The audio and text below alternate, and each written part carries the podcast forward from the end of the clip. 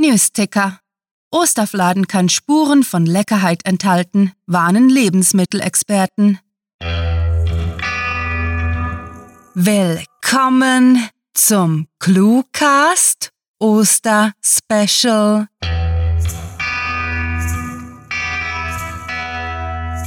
Obacht, Cluecasterinos! Diese Ostern geht voll in die Eier. Oder sollte man über keine verfügen, in die Rübe, sodass einem das Osterkraut zu Berge steht. Wer geglaubt hat, wir feiern in Pastelltönen, hat sich gewaltig am Eierschneider geschnitten. Wir zeigen uns zelebratorisch böse. Wenn ihr also verhindern wollt, dass wir den Osterhasen an den Löffeln durch die Luft schwingen, kann seine Sicherheit mit einem Facebook-Like erkaufen. Jetzt aber ab ins Nestchen, wo wir uns vor dem österlichen Wiedergänger verstecken und sagen, viel Spaß mit der Kurzgeschichte.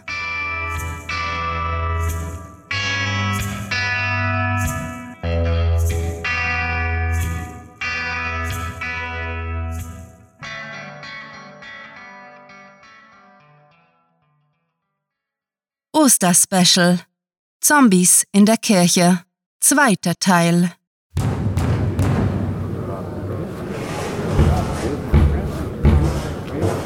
Erstauntes, beunruhigtes Murmeln raunte durch die vollbesetzten Bänke und Maria überkam ein unerklärliches, ungutes Gefühl.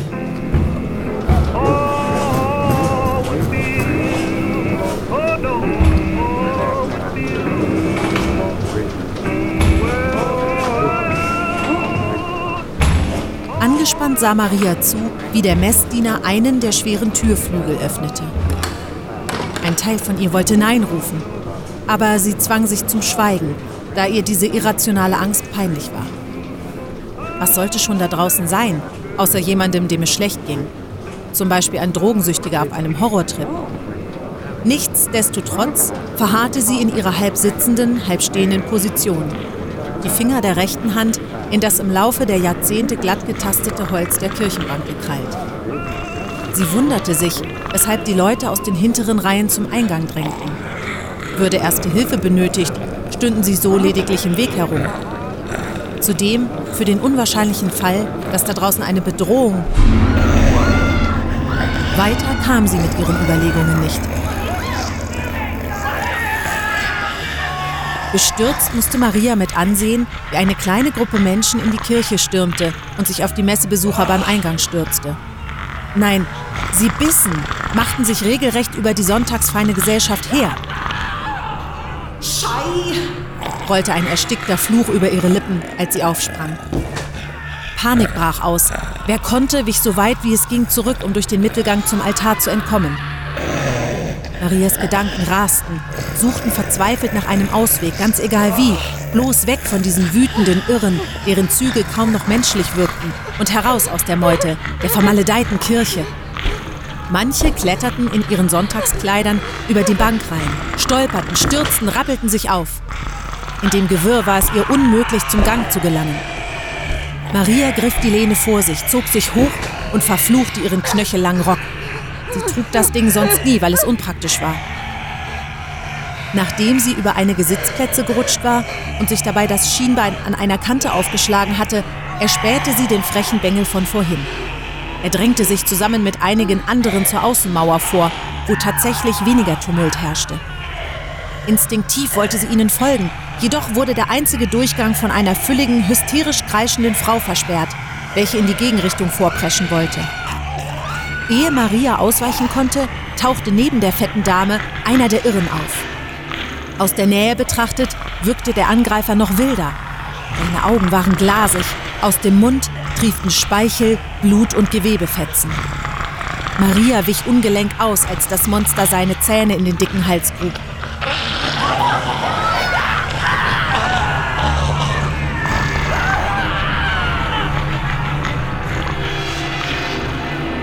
Erstarrt hatte Jo zu begreifen versucht, was vor sich ging.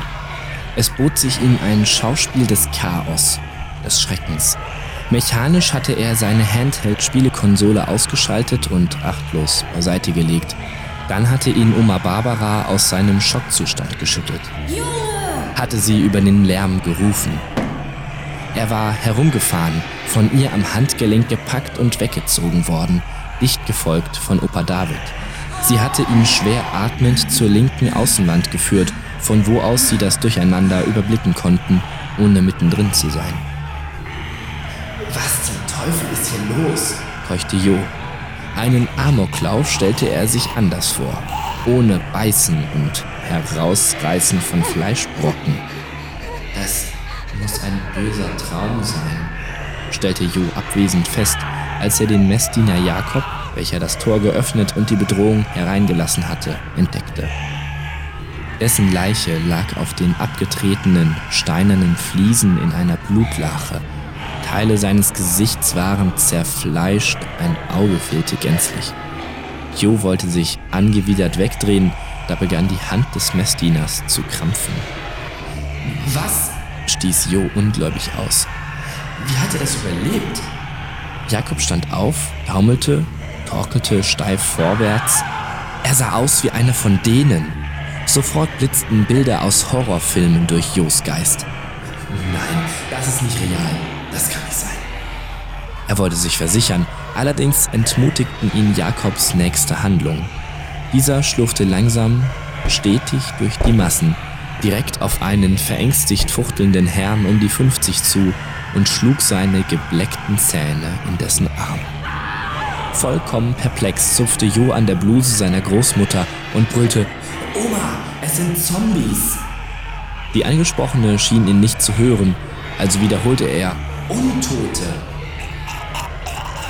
Im Mittelgang hatte die Horde ihre Höhe erreicht, hinter sich eine Schneise aus blutverschmierten Bänken und zuckenden Körpern zurücklassend. Dennoch blieb der Haupteingang blockiert und wenn Jos Befürchtung sich als richtig erwies, gäbe es bald bedeutend mehr von diesen Biestern, die zwischen ihnen und dem Tor stünden. Er musste einen anderen Ausweg finden. Jo fiel es zunehmend schwerer, nicht zu hyperventilieren, die Hoffnung auf Rettung nicht einfach aufzugeben. Dann erspähte er links neben der Kanzel eine kleine Tür. Bevor er seinen Großeltern davon erzählen konnte, erklang wenige Meter hinter ihnen der Schrei einer jungen Frau. Eines der Monster hatte sich in die Haut eines Mannes verbissen und ihn zu Boden gerissen. Die Frau, ihrem Gesichtsausdruck nach zu urteilen seine Gefährtin, stand über dem Gemetzel und schlug mit einer Bibel auf den Zombie ein. Dieser ließ sich davon leider nicht von seinem Festmahl abhalten. Durch den Lärm wurden nun auch die anderen Untoten auf sie aufmerksam. Jo vermied es, in ihre Fratzen zu schauen, war sich aber sicher, sie kommen. Hektisch gestikulierend deutete Jo auf die Kanzel. Da, dahin, schnell.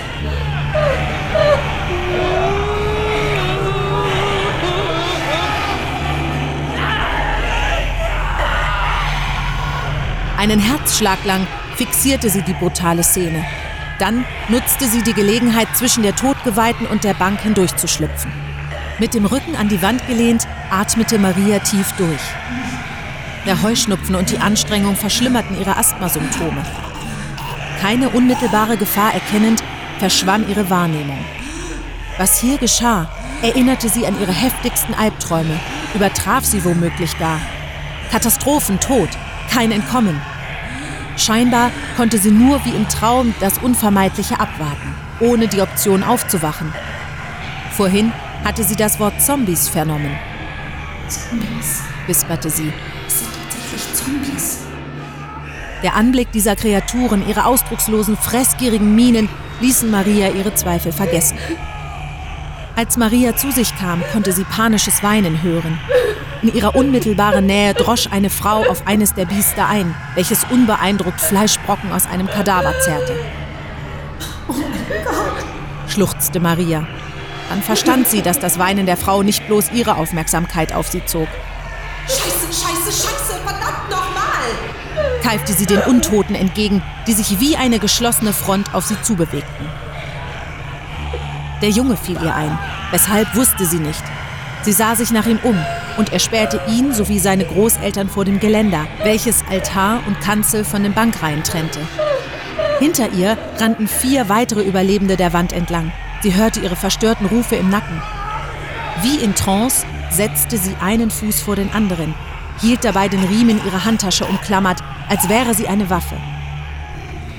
Bei der vordersten Bankreihe angekommen, riskierte es Maria, sich für einen Moment umzudrehen.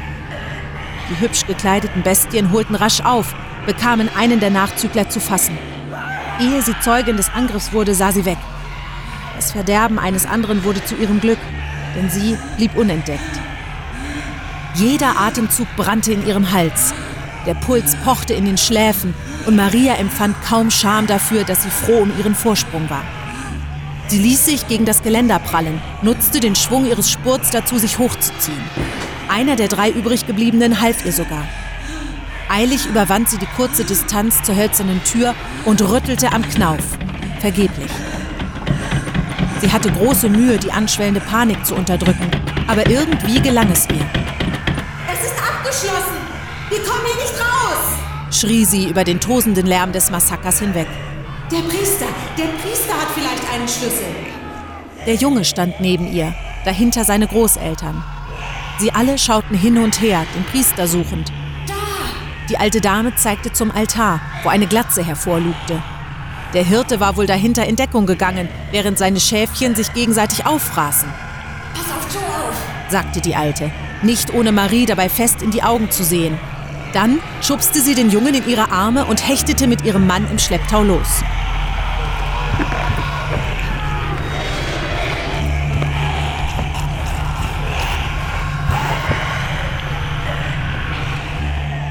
Oma Barbara und Opa David rannten zum Altar. Jo wollte ihnen folgen, doch die Frau, deren ungehaltener Ausdruck ihm vorhin schon aufgefallen war, hinderte ihn daran. Lass mich los, du gottverdammte Zicke, das ist meine Familie. fluchte er um sich tretend und fügte einige Worte hinzu, die sich in einer Kirche nicht ziemten. Nun gut, angesichts der kannibalistischen Feier war darüber hinwegzusehen. Die Fremde blieb standhaft und machte deutlich, Ich habe es deiner Großmutter versprochen. nachdem er sich zu winden aufgehört hatte, lockerte sie ihren Griff und fragte, Du heißt Joe? Entgeistert sah er sie an und bejahte, ehe er sich sogleich wieder auf seine Großeltern konzentrierte, die aufgeregt auf den Priester einredeten. Einige verschrammte, teils zerfleischte Messdiener hatten die beiden erspäht. Röchelnd, scheinbar gemächlich wankten die Zombies auf Barbara und David zu. Ich bin Maria. Jetzt lag nur noch eine ihrer Hände auf seiner Schulter. Er würde entkommen können, blieb stattdessen stehen. Wie kam diese Wahnsinnige auf die Idee, man müsse sich in einer solchen Lage vorstellen? Natürlich, fiel es Jo ein. Leute verhielten sich in außergewöhnlichen Situationen oft seltsam gewöhnlich. Wahrscheinlich beruhigte sie das. Das hatte er aus unzähligen Filmen gelernt. Maria ignorierend beobachtete Jo, wie der Priester heftig widersprach und schließlich die Faust hob, um Opa David eine reinzuhauen. Bevor das geschehen konnte, rangelte der alte Haudegen den Gottesmann nieder. Jo verkniff sich ein erschrockenes Quietschen. Beinahe hätte er damit die Gruppe Messdiener angelockt, die seelenruhig den Leichnam eines Kirchgängers schändeten. Bald darauf hielt Opa David den Schlüssel hoch, bedeutete Jo, ihn aufzufangen und warf ihn ihnen über die Köpfe der Bestien hinweg zu. Diese kamen immer näher. Einige hatten sich bereits zwischen Jo und seine Großeltern gestellt, sodass der 15-Jährige fürchtete, sie wären in wenigen Augenblicken komplett umzingelt. Zu Recht, wie sich herausstellen sollte. Verschwindet von hier! Rief Oma Barbara ihm zu. Er schüttelte sofort vehement den Kopf. Wir kommen gleich nach! Versprochen! Ehe er es sich versah, schnappte sich Maria den Schlüsselbund, schloss die Tür auf und hängte ihn dann am Metallschlüsselring an den Türknauf. So können Sie uns folgen. erklärte sie knapp, zerrte Jo zum Durchgang und ließ danach die Tür ins Schloss fallen, ohne dem Jungen Gelegenheit zum Protestieren zu geben. Jos Augen benötigten eine Weile, um sich an das Halbdunkel zu gewöhnen. Sie waren in einem kurzen, engen Gang, von dem aus eine schmale Treppe nach oben führte. Die Atmosphäre war staubig, gruselig, so als lauerte hinter jeder Ecke eine Bedrohung. Kein abwegiger Gedanke angesichts der aktuellen Lage. Durch die Tür waren die Schreie des Blutbads weiterhin zu vernehmen, gedämpft, trotzdem genauso angsteinflößend, insbesondere deshalb, weil Jo klar war, dass die Schreie von seinen Großeltern stammen könnten.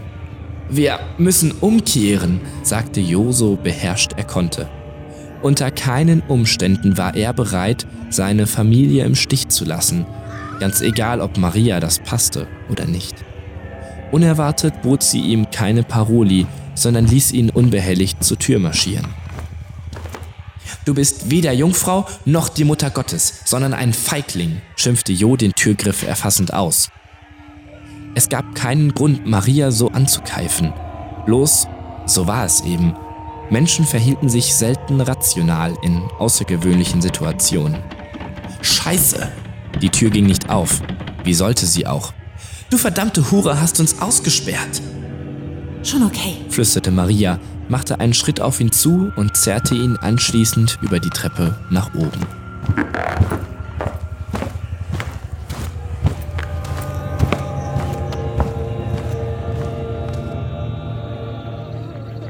Maria saß auf dem Rist des Kirchenschiffdachs und starrte auf Joe, der schweigsam neben ihr kauerte. Hinter ihnen thronte der Glockenturm mit der massiven vergoldeten Uhr. Ihre Zeiger wirkten wie Mahnmale. Nahezu eine halbe Stunde war vergangen und die Zeit tickte erbarmungslos weiter. Sie hatten hören können, wie hinter ihnen einige Zombies die Seitentür zur Sakristei zum Turm niederdrückten, was ihnen keine andere Wahl ließ, als durch ein Fenster aufs Dach zu flüchten. Wenigstens waren die Regenwolken gnädig und machten der Sonne Platz, deren Wärme die rutschigen Schindeln trocknete. Mehrmals hatten sie versucht, den Notruf zu erreichen. Die Leitung war besetzt geblieben, bis bald darauf das Signal gänzlich abbrach. Selbst Maria kannte genug apokalyptische Zombie-Geschichten, um sich alle erdenklichen Szenarien auszumalen, wieso der Sendeturm ausgefallen war. Joe ergänzte ihre Schreckensfantasien leider trotzdem. Irgendwann verstummte er allerdings und hatte seit nunmehr zehn Minuten kein Wort von sich gegeben. Zum Glück schien er nun einzusehen, wie töricht es wäre, sich in ein von Zombies überranntes Treppenhaus zu stürzen, um nach seinen Großeltern zu suchen. Nicht bloß töricht, sondern reiner Selbstmord. Insgeheim wünschte sich Maria, die beiden rüstigen Leute würden es schaffen, durchzuhalten, denn sie hatte keinen blassen Schimmer, was sie alleine mit Joe anstellen sollte. Echte Hoffnung keimte in ihr keine auf. Dazu waren die Schmerzensschreie zu real. Unwillkürlich fiel ihr das Chaos, nein, das Schlachten in der Kirche unter ihnen ein und ihr wurde bewusst, wie gering ihre eigenen Überlebenschancen waren. Sie mussten wohl oder übel auf Rettung warten. Was sollten sie denn sonst tun? Sanft vor und zurückschaukelnd bekräftigte sich Maria im Glauben, dass die Welt kaum an einem Tag untergehen konnte das war schlichtweg absurd. Joe, vorsichtig wollte sie ihn in ein Gespräch verwickeln, ihn von der misslichen Lage ablenken. Er war noch ein Kind, um Himmels willen, ein Kind. Der Angesprochene schnitt eine widerwillige Grimasse. Was? Unschlüssig darüber, wie sie mit dem Jungen umgehen wollte, fuhr sie sich durch die Haare. Sie hätte das Ganze besser planen sollen. Nun blieb ihr nichts anderes übrig, als Smalltalk zu führen. Ich gehe normalerweise gar nie zur Kirche, außer an Feiertagen. Und du? Stille. Gerade als Maria dazu ansetzte, etwas hinzuzufügen, fuhr er sie an. Äh, wir haben jetzt keine Zeit für solche Nebensächlichkeiten. Beherzt erhob er sich, tigerte aufgebracht über den Rist, was Maria dazu veranlasste, ebenfalls aufzustehen, ihm besorgt nachzusehen. Es muss einen Weg nach unten geben. Wir können nicht ewig hier bleiben, fuhr Joe fort. Oma und Opa sind bestimmt noch am Leben. Sie sind stark und stur. Vergiss es, konterte Maria laut. Hast du gesehen, wie viele dieser... Sie unterbrach sich, schluckte. Es kostete sie viel Überwindung, aber es gelang ihr, ihren Satz zu beenden. Zombies es da drinnen hat? Oma Barbara hat gemeint, ich solle die PS wegstecken, nuschelte Joe. Es dauerte kurz, bis die Mitvierzigerin begriff, dass er mit sich selbst sprach. Hätte ich auf sie gehört, vielleicht hätte ich die Gefahr früher bemerkt. Nein, unnütz. Er kam ins Stocken, machte auf dem Absatz kehrt, tigerte einen unbestimmten Punkt fixierend weiter. Wir müssen umkehren. Erneut wollte Maria reagieren, widersprechen. Zu spät. Joe führte sein Selbstgespräch fort. Ich frage mich, ob diese Zombies eher wie in Dead Rising oder wie in The Last of Us sind und wie wir sie töten können. Wir müssen ja etwas tun. Niemand kommt. Ich denke, setzte Maria der Verzweiflung nahe an. Ich muss zu Maggie. Hoffentlich ist sie okay. Entschlossen trat Maria zu ihm, packte ihn an den Armen und hielt ihn fest. Verdammt, wir müssen jetzt vor allem anderen einen kühlen Kopf bewahren, kapiert?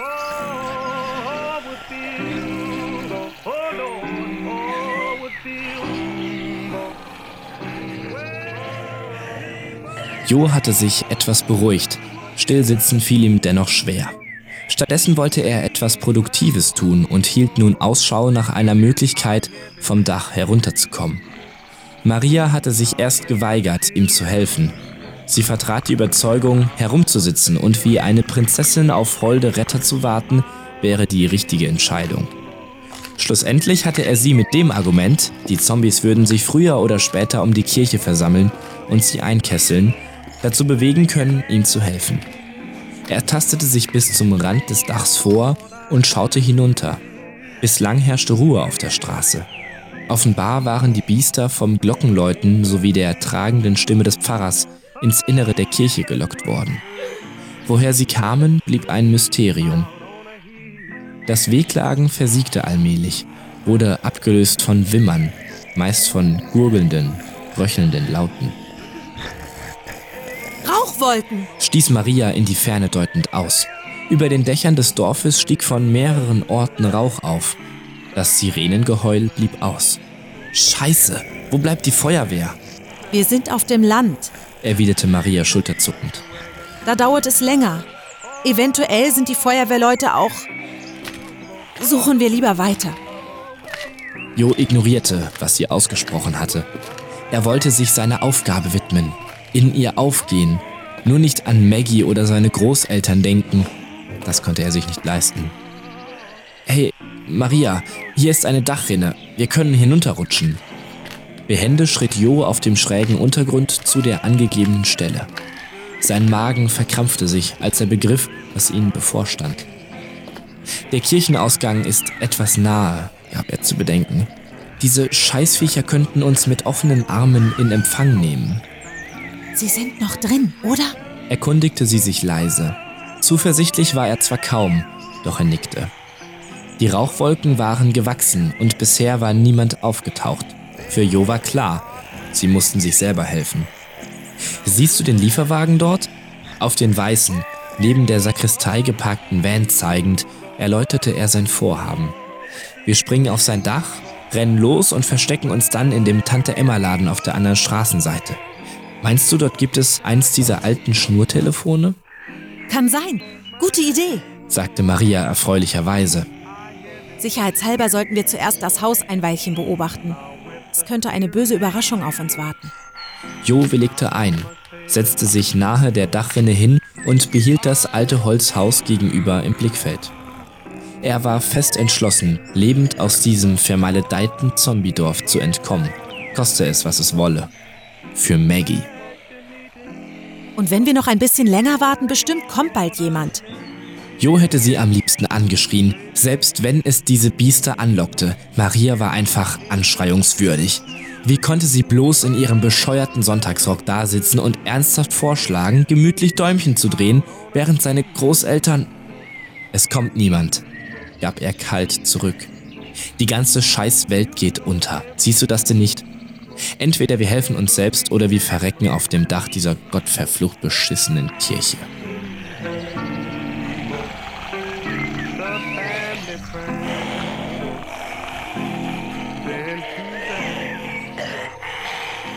Moment, meinte Maria und kramte ihr Smartphone, das neueste Modell, aus ihrer Handtasche. Mist, immer noch nichts. Ihre Enttäuschung war deutlich hörbar. Was wird das denn jetzt? Empörte sich Joe, als sie zu tippen begann. Ich schreibe eine SMS an meine Mutter, wenn's recht ist. Ein letzter Schimmer Hoffnung blieb ihr. Vielleicht wird sie später übertragen. Joe blickte sie erst erschüttert, dann verständnisvoll an, ehe er sie kleinlaut bat, das Gerät benutzen zu dürfen. Ich möchte mich verabschieden. Maria reichte dem Jungen das Telefon, und es zerbrach ihr das Herz, wie angestrengt er seine Tränen zurückhielt.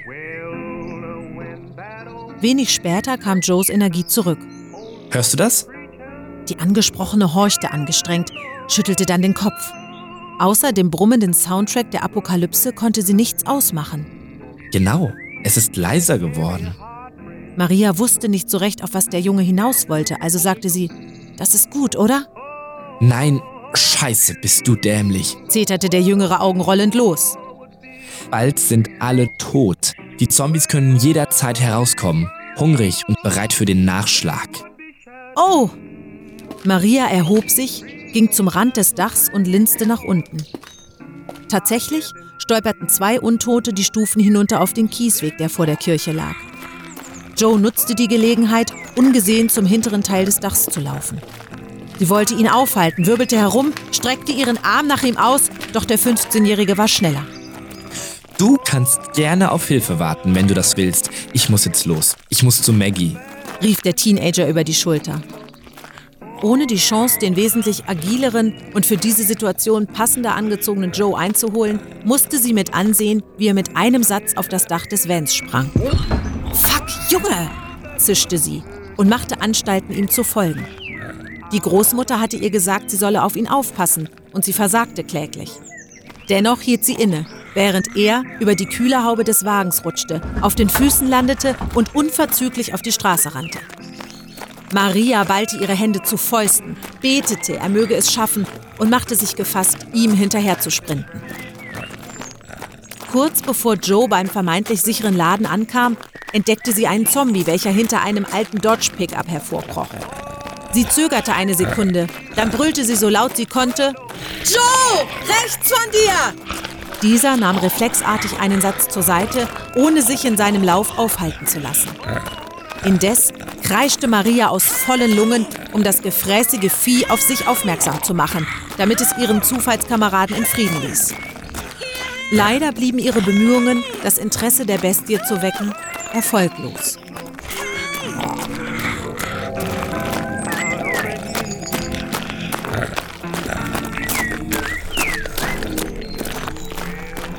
Jo fühlt erst nach dem Verlust seines Gleichgewichts, wie sich eine klamme Hand um seinen Knöchel schließt. Das unmenschliche Knurren, welches er vor zwei Stunden zum ersten Mal in seinem Leben gehört hat, lässt keinen Zweifel daran, dass seine schlimmsten Befürchtungen wahr werden. Er dreht sich auf den Rücken, starrt in ein entstelltes, zerfleddertes Gesicht, dessen Menschlichkeit nur noch zu erahnen ist. Das Vieh ist voller Schmutz, verkrustetem Blut und einer eitrig gelben Masse. Es glotzt ihn aus den milchigen Augen an, dumm, leblos. Wie lange ist der Typ schon tot? fragt er sich, als er registriert, in welch desolatem Zustand der Kiefer seines Angreifers ist. Die untere Zahnreihe wird dürftig von einigen Muskeln am Schädel gehalten, sodass er schlecht zubeißen kann. Ungefährlich ist der Zombie trotzdem nicht. Er hält Jo fest in seinem Klauengriff, kommt auf ihm zu liegen und macht keuchend ins Leere laufende Schnappbewegungen mit seinem fauligen Mund. Seine ganze Kraft mobilisierend versucht er, das Biest von sich herunterzutreten. Er rangelt, schlägt, faucht. Zum Denken bleibt ihm allerdings keine Zeit. Seine Bewegungen werden von blanker Panik kontrolliert. Seine Erleichterung ist groß, als er den Zombie am Schienbein erwischt und sich unter dem wesentlich mächtigeren Typen wegrollen kann. Hastig springt Jo auf seine Füße, will losrennen, endlich Unterschlupf im Geschäft suchen. Da wird er erneut am Knöchel gepackt. Er landet auf der Straße. Ein scharfer Schmerz durchzuckt seinen Körper. Trotzdem gibt er nicht auf. Er will zu Maggie. Verbissen tritt er in schneller Abfolge gegen den Kopf des Untoten, der sich davon kaum beeindrucken lässt und seine Beute lediglich gierig angrunzt. Halb kriechend, halb um sich schlagend, vernimmt Jo Marias Stimme, sieht am Rande seines Gesichtsfeldes, wie sie seinen unerbittlichen Verfolger abzulenken versucht. Weitere Untote stürmen aus dem Kirchenportal. Angelockt durch Marias Gekreische versammeln sie sich unter dem Dach. Er kann nichts für sie tun, hat kaum einen Gedanken für sie übrig. Stets, wenn Jo sich aufrappeln und in Sicherheit hechten will, reißt ihn der unerklärlich vermoderte Zombie zurück auf den Asphalt. Er kann sich jeweils mit einigen Fußtritten befreien. Weit kommt er dabei nie. Ihm fallen seine Großeltern ein. Waren sie tot? Schlimmer noch, Zombies? Und Maggie, so weit weg. Er wird sie wiedersehen. Er muss. Das Vieh hinter ihm hat nur diesen einen Moment der Unachtsamkeit gebraucht. Als der Zombie die Zähne seines intakten Oberkiefers in Jos Wade schlägt, kann der Junge Maria erkennen, die vom Dach auf den Van dann zu Boden springt. Die Horde, die sich um sie geschart hat, bewegt sich nun torkelnd und humpelnd auf ihn zu, will dem Festmahl beiwohnen. In Marias Ausdruck ist schierer Terror abzulesen. Dennoch eilt sie ihm zu Hilfe. Er weiß, es ist zu spät. Jo streckt seine Hand nach Maria aus, will ihr zurufen, sie solle wegbleiben. Da wird sie von einem älteren Mann am Arm gefasst und weggezerrt. Opa David. Unfähig, etwas zu unternehmen, beobachtet der sterbende Junge, wie sein Opa die sich heftig widersetzende Maria bewusstlos schlägt, sie zu einem Auto trägt und auf den Rücksitz legt. Oma Barbara reicht ihm irgendetwas, sie umarmen sich und fahren sogleich eilig weg.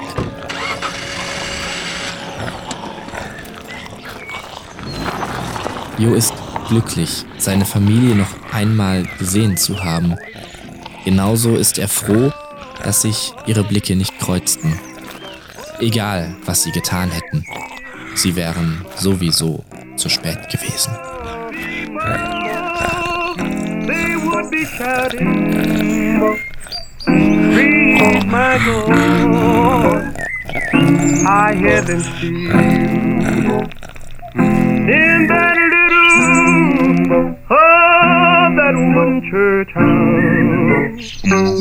Out on a hill.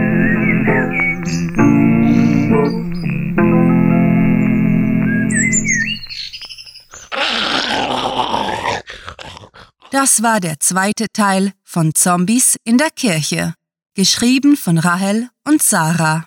Für euch gelesen haben Inga Kurowiak als Maria, Chunky als Jo, Annika Gammerath als Oma Barbara, Pirmin Stürnol als Opa David und Michael Pietsch als Priester. Diese Kurzgeschichte wurde ausnahmsweise ohne Vorgaben verfasst. Seid gegrüßt, ihr Häschen, Kirchgänger und Kirchfernbleiber. Abgehärtet wie wir sind, wollen wir euch dazu anstiften, euch der Gefahr der österlichen Lesesucht auszusetzen. Merkt euch also Ende Mai in euren Agenten vor und lechzt schon heute nach der zweiten Clue-Writing-Anthologie Schmerzlos Literatur in kleinen Happen. Bis dahin gefährdet der erste Band, kurz eure Willenskraft. Neben knallhart sind wir natürlich auch kindisch und freuen uns über Süßigkeiten von euch. Besucht uns auf patreon.com slash cluewriting und versteckt Leckereien sowie Unterstützung für uns. Bislang finden wir regelmäßig wundervolle Schokohasen von Grandiotasten wie Jennifer Hilgert, Dr. Jürgen Albers und Hannes Niederhausen. Megalo Danke. Ob schon akustischer Zuwachs bei uns stets willkommen ist, vermehren sich unsere Sprecher glücklicherweise nicht gerade wie die Karnickel, denn wir mögen die, die wir haben, ganz besonders.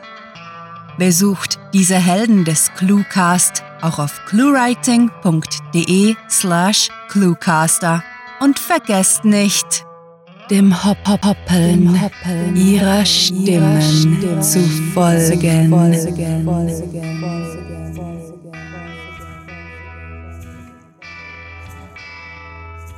Nebst all der Dramatik ist und bleibt Ostern eine besinnliche Zeit, die man im besten Fall ferienverwöhnt mit Freunden, Familie sowie Cluewriting verbringt. Also schaut bei uns vorbei, schlagt uns Clues vor und behütet eure Hasen vor dem Zombie-Erlöser. Ähm, wenn wir schon von ihm sprechen, ich. Ich. Ich glaube, er hat unser Nestchen gefunden. Psst, seid jetzt ganz still keinen Mucks und schreit bloß nicht. Mit Tastiliardischem Dank fürs Zuhören und den österlichsten Wünschen. Eure Cluecaster.